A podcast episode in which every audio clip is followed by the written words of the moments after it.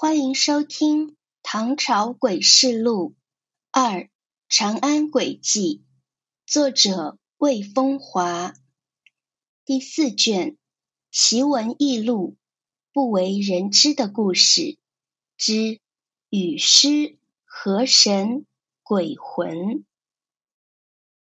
下面的故事非常蹊跷。一个人在半醒半梦中被借去行雨，在迷迷糊糊中把事情办砸，最终招致了灾祸。主人公是河南颍阳的一名李正。所谓李正，是比乡小一些的村官，不记其姓名，只知道这一天他去外乡拜访朋友，席间喝多了，吃完饭后。趔趄着上马回到本村，此时已是午后，夏日闷热，颍阳一带久旱无雨。李正在醉意中还家，他伏在马背上，不知走了多久，来到一破败的少仪祠，即大禹第二任妻子的祠堂前。此时他终于坚持不住。从马背上翻落下来，昏昏沉沉的睡去。当李正慢慢睁开眼，已是黄昏时分。他感到有些口渴，嘴唇发干，举目四望，周围的景物在暗淡的光线下急剧的变化。李正闭上眼，定了一下心神，感觉脑子清楚了一些。他听到他的马正在旁边打着响鼻，那声音让他确定自己不是在梦境里，而是身处这个真实的时刻。他想起身，但试了一下，终于没能站起来。他身子还有些软。正在这时，忽然听到有人敲祠堂的门，声音甚急。过了一会儿，里面传出一个低沉的声音。谁？敲门者说：“颍阳久旱，请您派一人在傍晚行雨。”答：“庙中诸神今日去岳庙做客了，至今未回，现在无人。”敲门者说：“祠堂门外有人醉卧，暂时叫他帮下忙，可以吗？”答：“他只是凡间过客，怎能行雨？”敲门者苦劝，祠堂里的人最后只好答应。李正看到敲门者飘然行至面前，虽然自己已清醒多了，但却无法看清敲门者的面容，其周身仿佛罩着一层光雾。李正想到破败祠堂中传出的低沉的声音，心里不免惊悸。迷迷糊糊中，李正感到自己已置身于空中，四周云雾迷蒙。不一会儿，有一怪兽出现在面前，身如骆驼，头似貔貅。正在他端详时，敲门人从身后将他轻轻抱上怪兽，并交给他一个长颈瓶，告诫道：“将此瓶牢牢抱紧，不要使其倾斜。”瓶中自有水滴跳出，切记。李正似懂非懂，顺手将瓶子抱在怀中，左骑怪兽便飞上云端，开始奔腾。李正看到瓶中有水滴不时甩出，似乎已明白了自己的角色。好奇中，他探头往下观看，隐约间看到自己的宅子。想到这一带久旱无雨，唯恐雨水不足，于是他把瓶子倾斜了一下，瓶口冲下。行雨完毕，敲门人将李正放还。李正只感到耳边生风，由高处跌下，落在醉卧处，见自己的身子已浸泡在雨水中。李正惊诧，恍然扑上去，与身子合二为一。随后站了起来，他似乎忘了祠堂里的那个声音，所以很快就乘马还家了。事情的结果当然是他想象不到的。当李正回到村子，发现自己家的宅子已浮于水面，家人已全部被淹死。他睁大眼睛看着自己犯下的过错，内心百感交集。忽然，他大叫一声，纵马狂奔。李正疯了。隐阳李正不得名，曾乘醉还村，至少仪辞醉，因骑马卧祠门下，久之欲醒，头向转，未能起。闻有人击庙门。其声甚厉。俄文中问是何人？答云：所由另觅一人行语。庙中云：举家往岳庙做客，今更无人。其人云：只将门下卧者易得。庙中人云：此过客哪得食也？苦争不免，遂呼某令起，随至一处。蒙蒙兮是云气，有物如落。其人抱某上落背，以一瓶受之。借云：但正抱平，无令亲侧。其物遂行，瓶中水纷纷然作点而下。时天久旱，下视其居处，恐雨不足，因而清贫。行雨既毕，所由放还，至庙门。见己尸在水中，乃潜入便活，乘马还家。以清平之故，其宅为水所漂，人家尽死。某自此发狂，数月一足。广义记。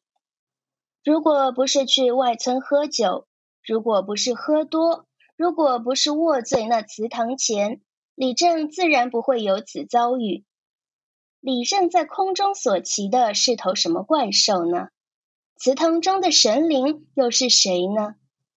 按唐人的理解，四季下雨是有专司其职的神灵的，即雨师。雨师是谁？说法历来不同。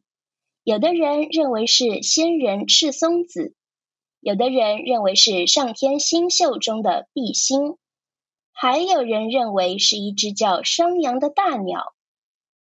在唐朝时，由于雨师已被纳入道教神仙谱系，所以更多的人认为掌管天下雨师的是陈天君。传说中，陈天君手持一鱼于云雾中撒播，所到之处大雨倾盆。这与本故事中的情景就有些近似了。是否可进行如下推断？当时陈天君因去做客，不在祠堂内，于是求雨之人临时抓了醉卧在祠堂外的李正去行雨，不想却酿成大祸。那么前来求雨的人又是谁呢？在唐朝，跟雨师处于同一级别神仙的还有河神。下面这个有关河神的故事，同样有着意外的结局。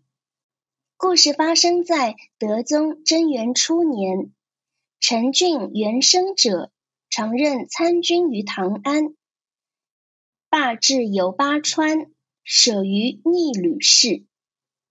元生曾在湖北唐安任参军，离职后四处漫游，此日来到蜀地巴川。住进一家旅店，只是这个时候他还不能明白，这个无名小店将成为他人生的一个拐点。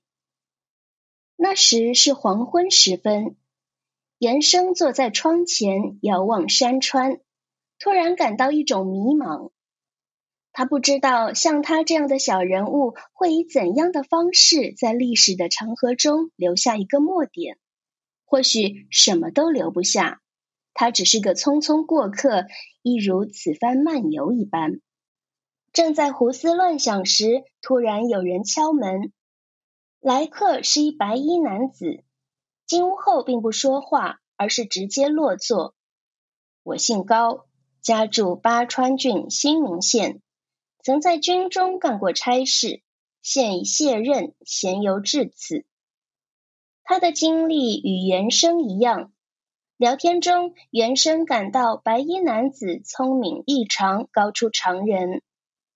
后来，白衣男子说：“我长于占卜，可算出您的过去与未来。”那人描述原生的过往，丝毫不差。到了半夜，白衣男子轻声对原生说：“实话告诉您吧，我非人间之物。”原生道：“既然非人，难道是鬼？你要祸害我？”白衣男子摆手：“莫急，听我说。我现有一事欲求助于您。我本是赤水河神，我的庙宇在新明县之南。”去年夏天阴雨不停，庙舍已清而无人过问，使我每天为日光暴晒，为风沙所侵蚀。我的塑像甚至被樵夫所辱，周围居民也视我如土。现在我把自己的境遇告知您，如果您觉得能帮助我，我就说下去；若不能，那我就离开。如此当无遗憾。原生道：“我的神啊，您居然有此愿望，又有什么不可以的呢？说吧，我该怎么帮你？”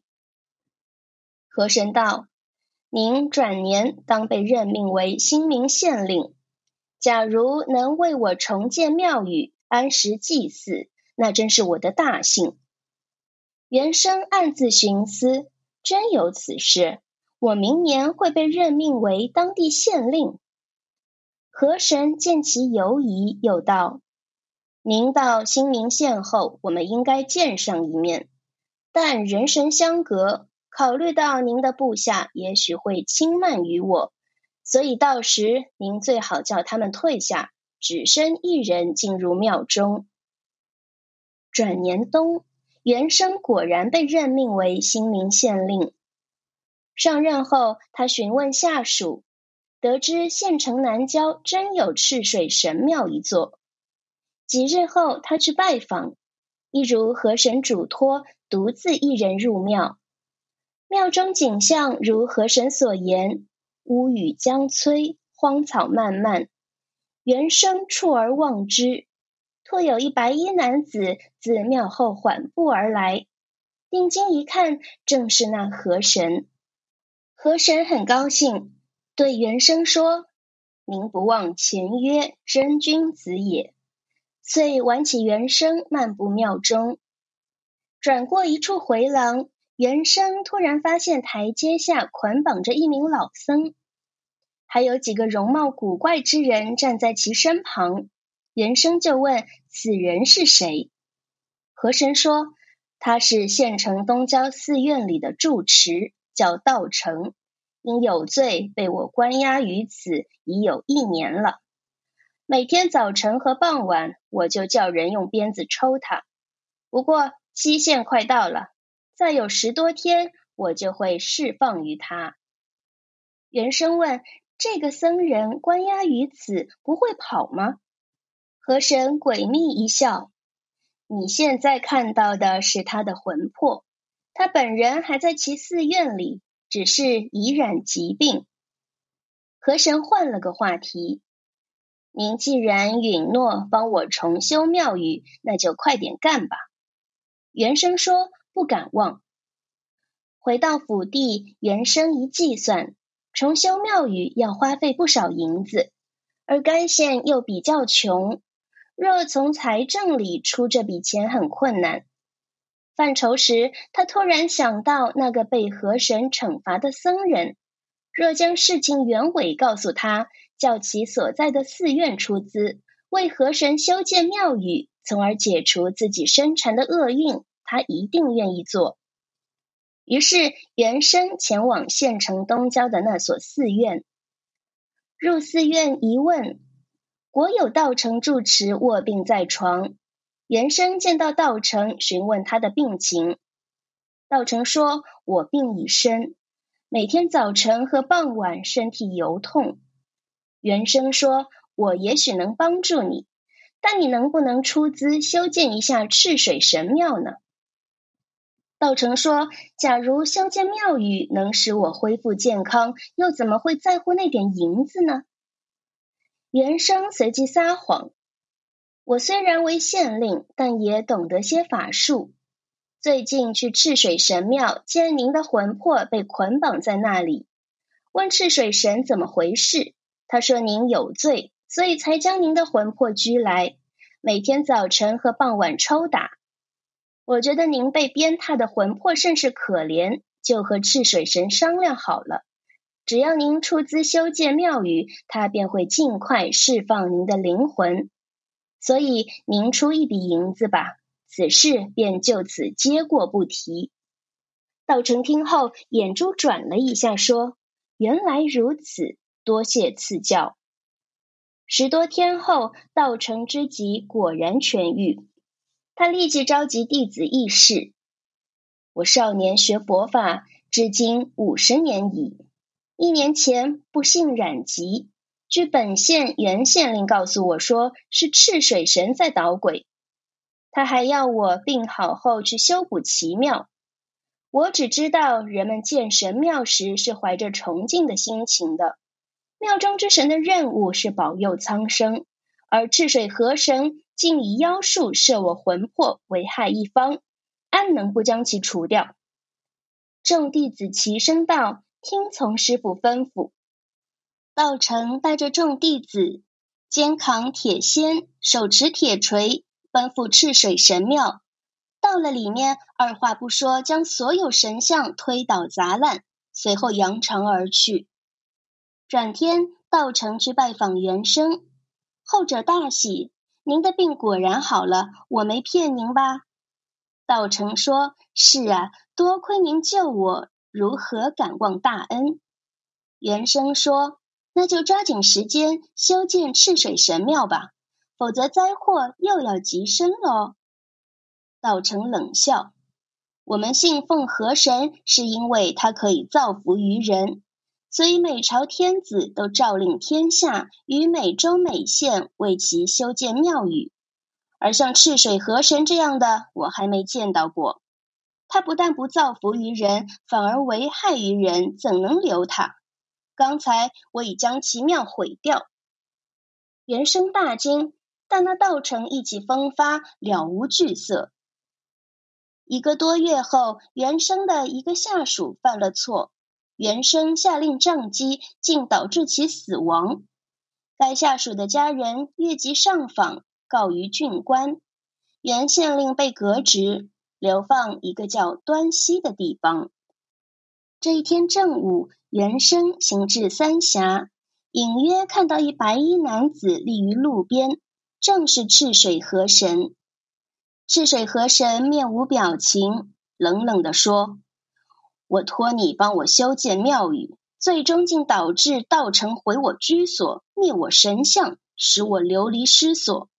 这所有的一切都是你之罪。现在你被流放荒僻之地，也是我报复所致。”原生也很激动，说：“毁你神庙的是道成，为何迁罪于我？”赤水河神说：“那道成现在心神正盛，我不敢惹；而你命运将衰，所以只有拿你报复。”说罢，消失不见。原生越发愤怒，河神之言真是太可气了。然而四野茫茫，又去哪里找那河神？即便找到了，也无济于事。难道要和他打一架吗？于是，我们的原生只能在那里打哆嗦了。仔细寻思这个故事，会发现愤怒的不仅仅是原生一个人。在不同阶段，赤水河神和道成也都充满愤怒。对赤水河神来说，他没想到，在他看来一件简单的事，最终被原生搞成现在这个样子。而道成的愤怒来自，作为修行之人，自己的魂魄竟为本应造福一方的河神所摄，每日受鞭挞。这里还有一个悬念：道成究竟犯了什么罪而被摄去魂魄呢？此外，值得一提的是，故事的发展中，三个角色都顺着自己的逻辑和轨道前进。以致最后，他们似乎都不觉得自己有错。河神是中国古代最常见的神，又称河伯。文宗大和年间，山西夏阳有河流名汾水。一日雨后，有赵生与朋友赏月亭中，忽见一人貌甚黑，被绿袍，自水中流言涌九之，吟曰：“夜月明皎皎，绿波空悠悠。”赵生方惊，其人忽回望水滨，若有所惧，遂入水，唯露其手，有清亦没。按描述当时的情景颇为好玩。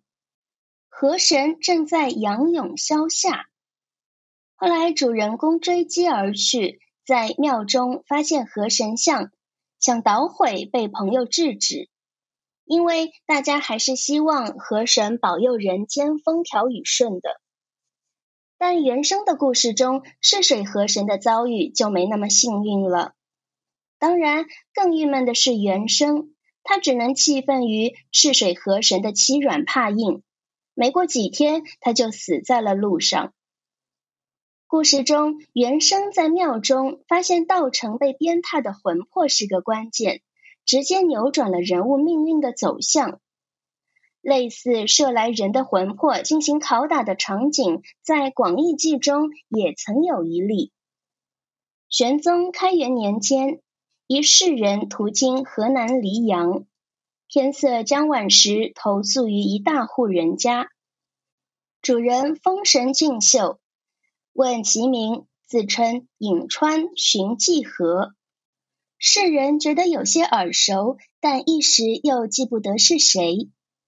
入夜后，世人听到窗外有人痛苦的呼喊，向外看见主人坐在椅子上，两面烛火通明，前面有一人披发裸体，正在被群鸟啄眼，血流满地。主人怒道：“还敢欺凌我吗？”世人问其原因，主人答。被惩罚的是黎阳县令，此人好打猎，多次在追逐野兽时冒犯我家强援，世人感到怪异，一夜没怎么睡，最后终于记起荀继和是谁了。季和乃东汉末年的名士荀叔的字，而荀叔即曹操手下第一谋士荀彧的祖父。就在这时候，天色已亮，他发现自己躺在坟墓里。随后，他赶到黎阳县城，果然听说县令患眼疾已多日，就把事情真相告诉了县令。后者派人将荀叔的墓迁移到他地，自此眼疾痊愈。但故事还没结束。几天后，世人在黎阳荒野遇见一人。蓬头垢面，衣衫褴褛，蹲在荆棘中。诗人好奇地问他是谁，对方答：“还记得几天前你曾在我家借宿过吗？”世人细看，正是荀继和，问何至如此？荀继和说：“我有如此境遇，都是因为您。”世人惭愧，为他摆了些酒食，又把自己的衣服烧了。赠与荀继和，如此一代名士荀继和的魂魄才知足的消失。